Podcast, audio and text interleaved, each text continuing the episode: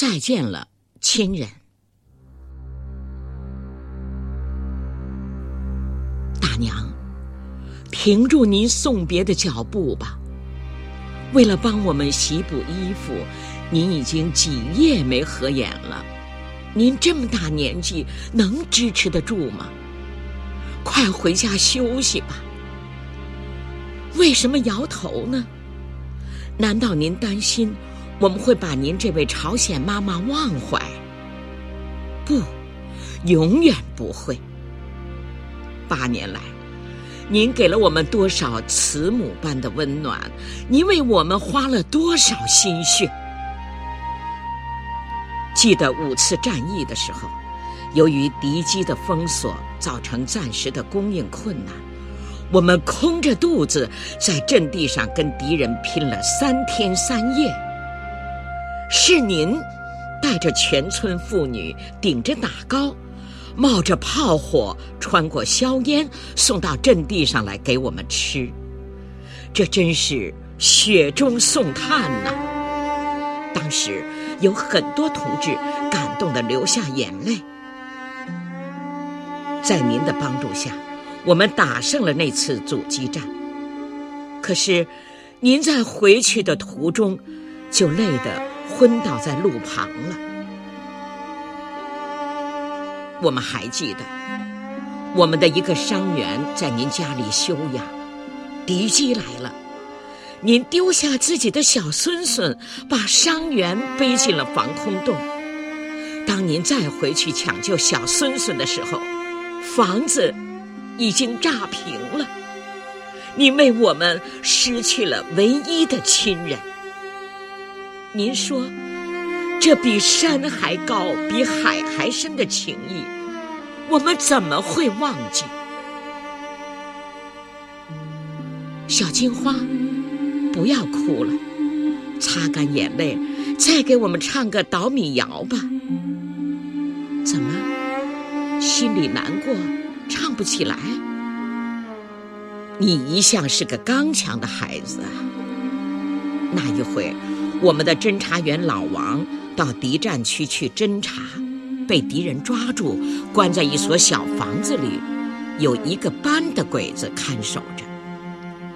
你妈妈知道了这个消息，偷偷的带着你混进了敌占区，靠近了关着老王的那所小房子。你妈妈故意跟哨兵争吵，引出那个班的敌人。你乘机钻进屋里，解开老王身上的绳索，救出了老王。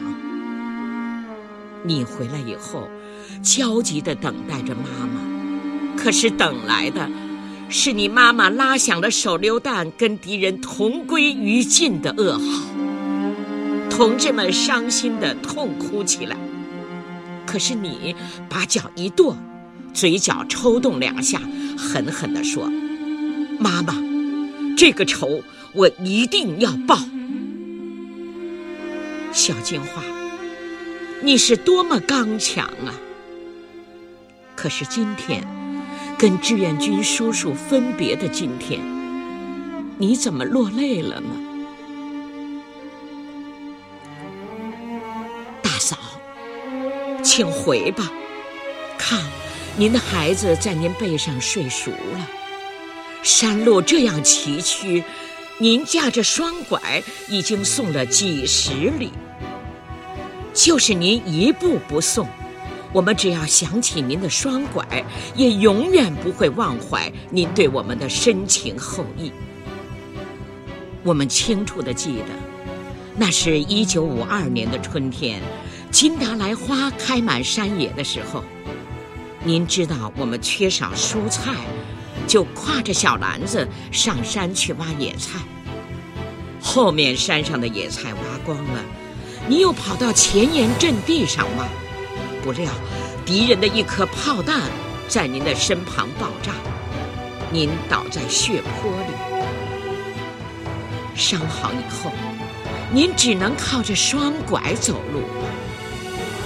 您为我们付出了这样高的代价，难道还嫌他不够表达您对中国人民的友谊？再见了，亲人，再见了，亲爱的土地。列车呀，请开得慢一点，让我们再看一眼朝鲜的亲人，让我们在这曾经洒过鲜血的土地上再停留片刻。再见了，亲人，我们的心永远跟你们在一起。